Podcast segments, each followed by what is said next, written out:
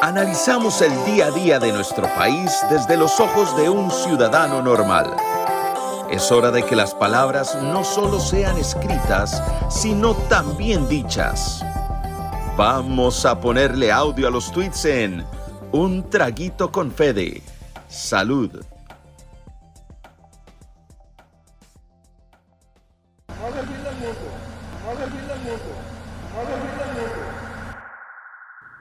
Frasecita que se me quedó grabada. No es el fin del mundo. No, tal vez para vos no, porque vos tenés tu salario, eh, recibís tu quincena como tiene que ser, pero para la persona que estaba de rodillas llorando, para él sí es el fin del mundo.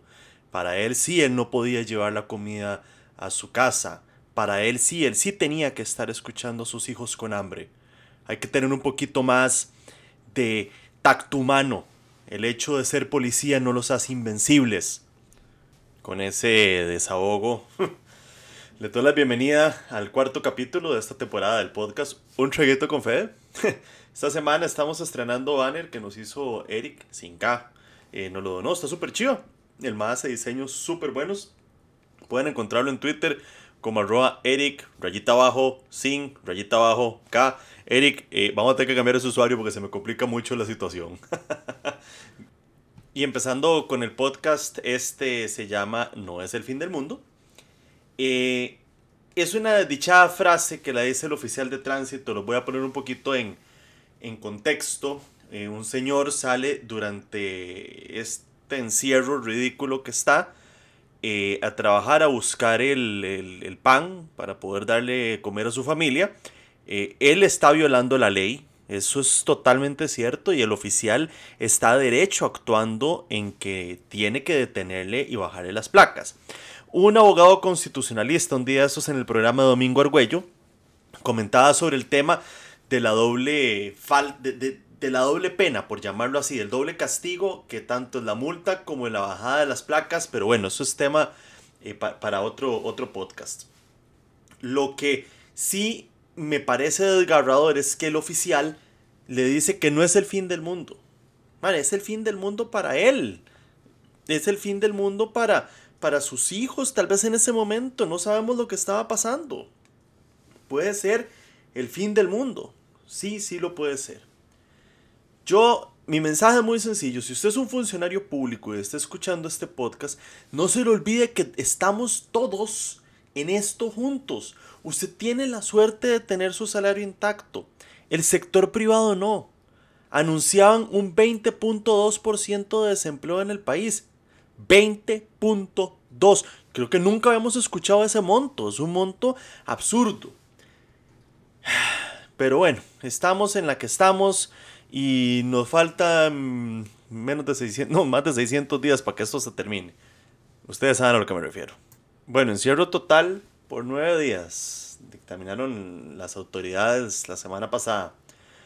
Esto es algo, señores, que tenía que pasar si queremos que el sistema de salud no colapse. Solamente que, como todo en el PAC, estas decisiones se toman de manera apresurada, sin medir los daños colaterales al sector privado. Esta parte del sector privado invité al ingeniero Mauricio Batalla a que nos comentara un tweet que él puso. Eh, enojado, la Batalla estaba enojado ese día, eh, sobre el daño que le causaron a la construcción. Esta es la primera intervención que vamos a tener en este podcast, donde vamos a poner el audio de uno de, uno de los tuiteros. En esta edición tenemos tres. Aquí tenemos a Mauricio, que nos va a comentar.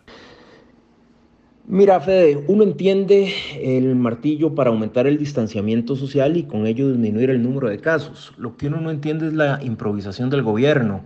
En ingeniería civil las cosas no se pueden terminar de un día para otro, tiene que haber una planificación. Eh, todo se planifica en tiempo, costo, alcance y calidad. Por ejemplo, a mí me tocó dejar una tubería eh, pluvial sin terminar. ¿Esto qué puede implicar? Puede implicar de que si durante esta semana eh, se viene un temporal, esa tubería provoque, ¿verdad? Está conduciendo las aguas pluviales, provoque un deslizamiento generando problemas eh, al pie del talud. Si hay casas, puede generar problemas eh, de arrastre, puede generar problemas de destrucción, puede generar problemas hasta, hasta pérdidas de vida. En ingeniería civil vos no puedes eh, dejar, por ejemplo, en una gran obra un, eh, techo sin apuntalar, uno no puede terminar una chorrea de concreto de un día para otro y no darle un seguimiento, lo que llamamos una cura, estarle colocando agua para que esta chorrea no se fracture. Uno no puede terminar las cosas de un día para otro, uno no puede dejar, por ejemplo, la bodega de un día para otro, eh, tiene que coordinar con la seguridad para que haya seguridad 24 horas, tiene que coordinar con los muchachos que no se les va a ocupar la próxima semana, tiene que coordinar con los muchachos los, los pagos. O sea, uno entiende la medida sanitaria, lo que uno no entiende es la improvisación, tomar las decisiones de un día para otro como que si no afectara al sector productivo. Y bueno, pues como lo escuchan Daisy, este, Mau tiene razón. O sea, no se pueden parar las cosas de un día a otro. Señores, necesitamos planificación. No podemos estar permanentemente en esta vara de, de, a ver de qué lado de la cama nos levantamos y así manejamos un país. O sea, ¿qué nos pasa? Tenemos que en serio poner las barbas en remojo. El señor presidente de la República tiene que aprender a tomar decisiones no con el hígado, tiene que aprender a tomar decisiones que no golpeen a todos. Todos comprendemos que estamos en, una situación de emergencia, pero la situación de emergencia no puede causar otra situación de emergencia para demás personas. También está otro caso que me pasaron, eh, bueno, que no solamente el sector construcción se está viendo afectado, sino que el call center llamado Convergys eh, parece que les van a cerrar una cuenta que se llama Signa y definitivamente la carta que le envían a sus empleados es diciendo, no podemos seguir funcionando en un país abre, cierre, abre, cierre, viene, vamos, izquierda, derecha, arriba, abajo. No se puede. Obviamente, ¿por qué? Porque ellos brindan servicios aquí en Estados Unidos. Entonces, debido a las instrucciones que el presidente giró, ¡boom! Se van a quedar 200 y resto de personas sin empleo pronto. Eh, esperemos que Convergys pueda reubicar esas personas en otras cuentas, pero es negocio que se va del país, es negocio que seguimos perdiendo. Siguiendo con la línea quejidos, eh, voy a hacer una pausa porque yo necesito decirles esta vara más. Eh, la conferencia de prensa de la semana pasada donde le gritaron caballo al presidente de la República Gente, eso está mal en todos los sentidos. No podemos estarle gritando al presidente de la República por más que no lo queramos. ¿Por qué? No por él. Él nos pela. Es la imagen que estamos dando como país hacia afuera. Pónganse a pensar que cualquier persona que vea esa conferencia de prensa va a decir, Mae, en ese país no tienen respeto ni por el presidente. ¿Cómo vamos a ir a poner un negocio ahí? Obviamente, cosas más, cosas menos, pero es parte de. O sea, nos estamos metiendo, madre, literalmente un balazo en la pata. No puede ser así. Ahora, nadie quiere a Charlie en este momento. No, yo menos. Ahora, haga las que voy a hacer yo en las próximas elecciones. Vaya y vote. Pero dejemos de estar pidiendo también, más que se vaya Carlos. Les recuerdo que después de Carlos sigue Epsi. Y no sé qué es peor, porque después de Epsi viene Marvin, el sindicalista Rodríguez, el segundo vicepresidente.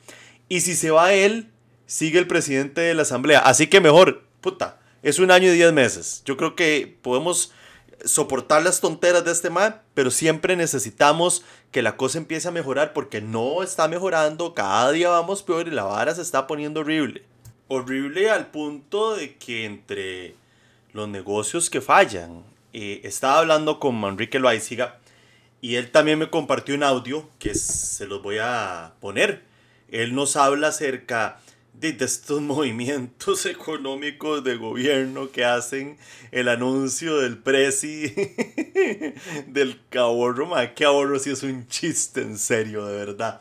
Él nos, nos, nos habla un poco de esos temas. Eh, les voy a, a, poner a Manrique para que también tengamos un poquito más de otro sabor, ¿verdad? Para no estamos solamente con mi melodía de cabos. Buen día.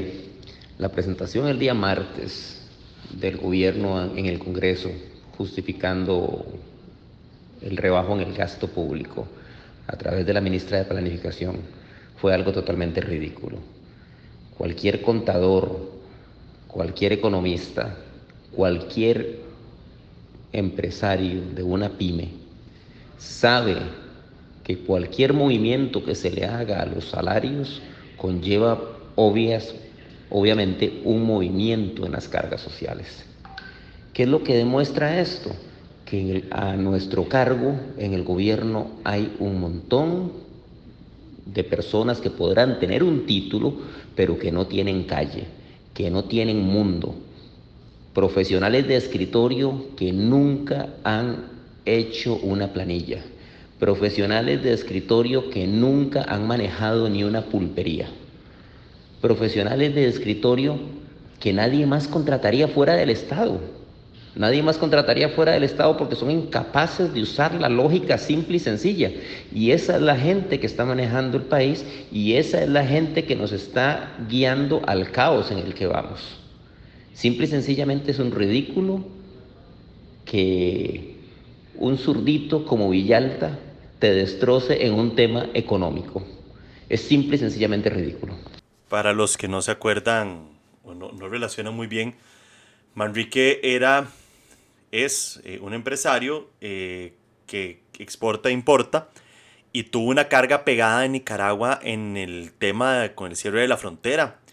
A él se hoy lo entrevistó y fue, pues, perdió como, no me acuerdo, 250 mil, medio millón de dólares, perdió en mercadería.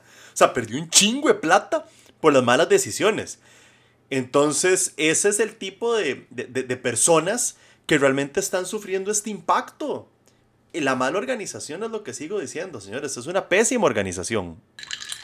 Otro tema que me tiene mega cabreado es el de los carros. bueno, el gobierno nadie me puede explicar cómo es seguro montarse una lata de sardinas, o sea, un bus, que usar el carro para prevenir el coronavirus. ¿Y cómo es posible que esta hora que es que el virus después de las 5 de la tarde que se vuelve, mm, ¿qué? Megavirus. o sea, no logro entender. A mí me encantaría que llegue un periodista no aquel que ama el reggaetón, porque él no, ¿verdad? Él no. Usted no. Si me está oyendo, usted no. Pero un, periodista, mae, no sé, se y la extra, la prensa, que están tan, tan así, hasta Randall, que han visto que Randall se ha soltado bastante. Mae, que les pregunte, que en conferencia de prensa les diga, este, mire, señor Salas, una pregunta.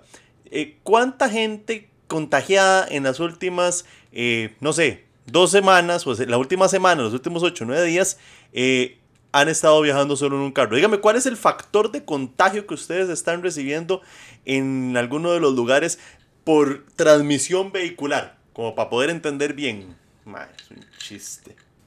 Definitivamente. Ok.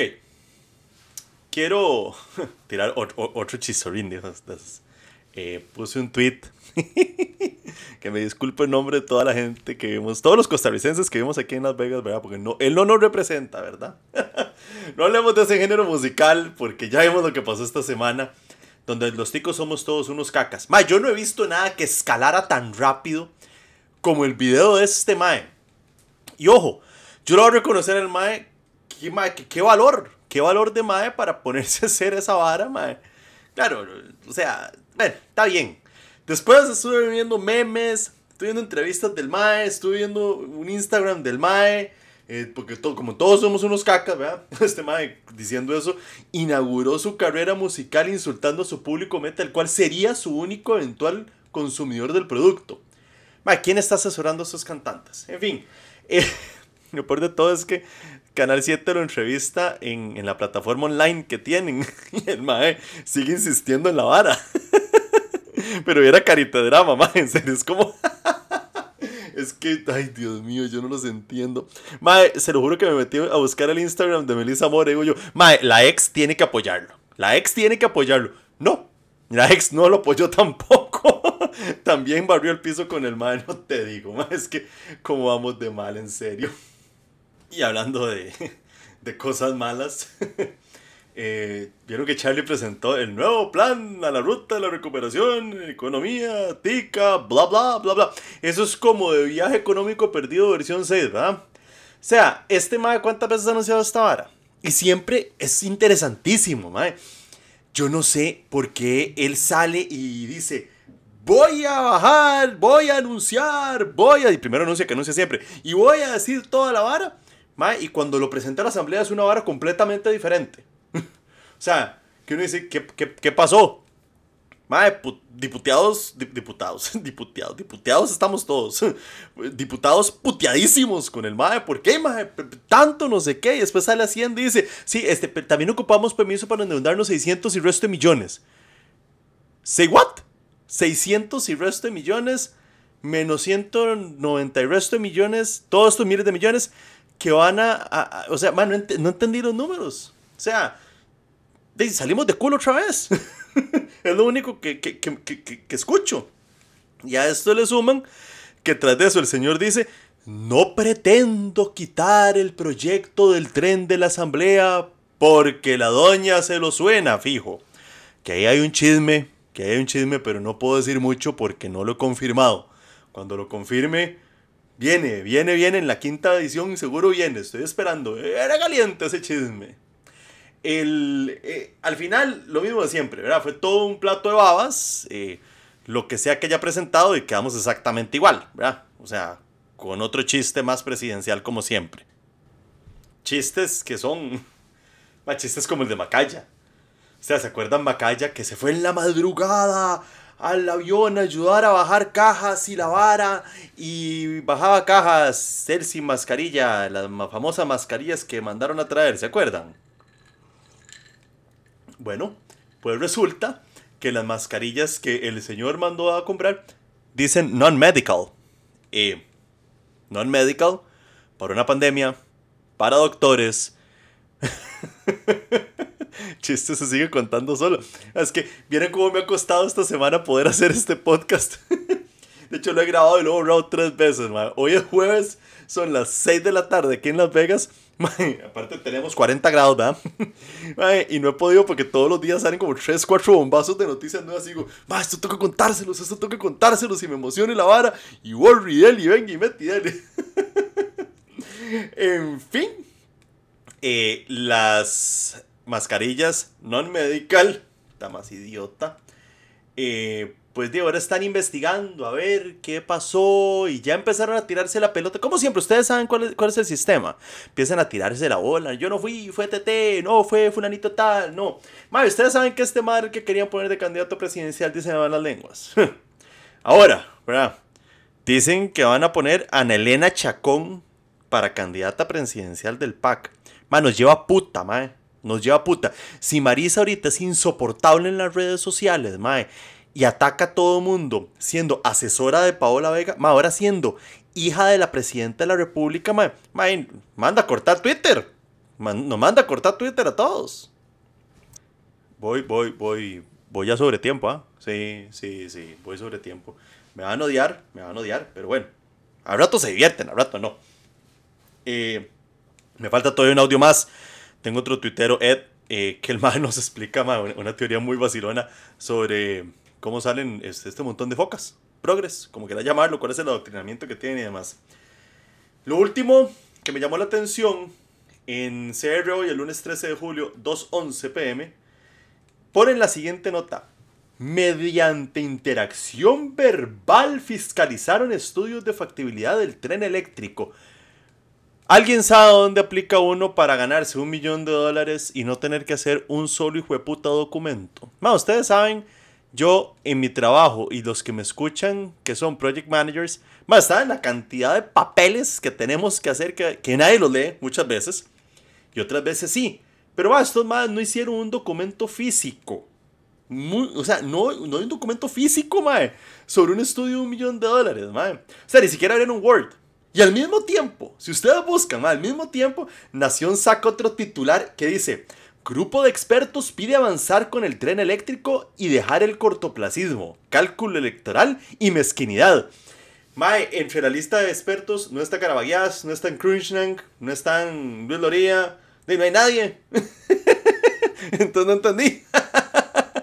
Chingo de expertos, mae. La desesperación que tienen por este tren, mae. O sea, brinca, brinca demasiado. Eh, les comenté que tengo otro titero Ed que nos manda otro audio eh, que nos explica como su versión de, del porqué de Twitter y de las focas y de los progres y demás. Eh, está vacilón, yo lo escuché, está vacilón y esta hora me parece una dinámica, dinámica tuanis, Y ahí vamos a seguir viendo a ver qué les parece. A final de cuentas, yo solo soy la voz de los tweets, ustedes son los que mandan, ¿verdad? Mafe, yo creo que en Twitter lo que pasa es que nos hemos encontrado una comunidad de personas políticamente incorrectas. Eh, políticamente incorrectas para la actualidad, donde la moda es ser de izquierda y, y gracias a la, al adoctrinamiento de las universidades. Aquí nos hemos encontrado un grupo de liberales, anti-PAC, anti-gobierno, de derecha, de todo un poco, ¿verdad? Nada afín al gobierno ni al progresismo. Y lo que tenemos en común es que estamos de, hasta los huevos de los privilegios que tenemos que pagar nosotros para que, para que ellos vean mejor, para que el, todo empleo público viva, viva en calidad, mientras uno ahí aquí se está matando. Yo en lo personal pues me considero del ala liberal, pues la lucha mía es en Twitter es contra la ineficiencia, eh, el abuso del Estado, los millones que se pierden. Y también tengo una batalla, hijo de puta, contra los progresistas, contra los progres y esta sociedad de cristal que, pues, yo creo que lo que quieren también es guindar, guindarse o agarrar de la piñata del Estado, de los privilegios que al final terminamos o vamos a terminar pagando nosotros.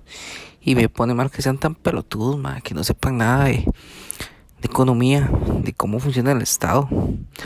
Y a pesar de eso ahí están creyéndose que lo saben todo y pues no aceptan pues otras ideas que no son las de ellos.